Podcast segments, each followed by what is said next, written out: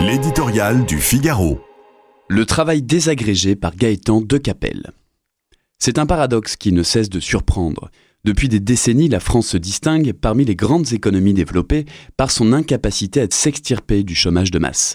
Bien que la situation se soit améliorée au cours des dernières années, c'est sans contexte l'un des succès du macronisme, on dénombre toujours 5 millions de demandeurs d'emploi, toutes catégories confondues. Dans le même temps, des centaines de milliers d'offres d'emploi restent sans réponse. Commerçants, artisans et chefs d'entreprise, petites ou grandes, industriels ou de services, s'arrachent les cheveux pour trouver du personnel. Dans quasiment tous les secteurs d'activité, on se désole d'une véritable pénurie de main-d'œuvre. Cherchez l'erreur. Résoudre cette équation suppose d'en comprendre les données. Certaines sont objectives, comme la défaillance d'un système qui, de l'école à la formation professionnelle, ne produit pas les qualifications requises pour les métiers de demain. Résultat, l'offre ne rencontre pas la demande sur le marché de l'emploi. On ne saurait non plus ignorer les problèmes de mobilité pour des raisons familiales ou de logement, ou les questions d'attractivité salariale. Tous ces sujets appellent des réponses structurelles de long terme.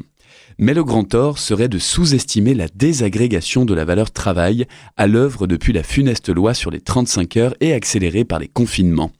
Signe des temps, longtemps première préoccupation des Français, l'emploi a disparu des radars. Exigence d'un rééquilibrage radical entre vie personnelle et professionnelle, rejet de toute forme d'autorité et de contrainte, extension sans fin du domaine de la pénibilité et du burn-out, la réticence au travail se diffuse partout, encouragée par un système social imbattable. La nature humaine est ainsi faite que lorsque la générosité de la protection sociale et l'art de la débrouille permettent une vie aussi confortable qu'un emploi, elle fait rapidement son choix. Voilà comment s'est installée une double injustice à l'égard de ceux qui font l'effort de travailler et de ceux qui financent ce système. Le combat contre le chômage ne saurait l'ignorer.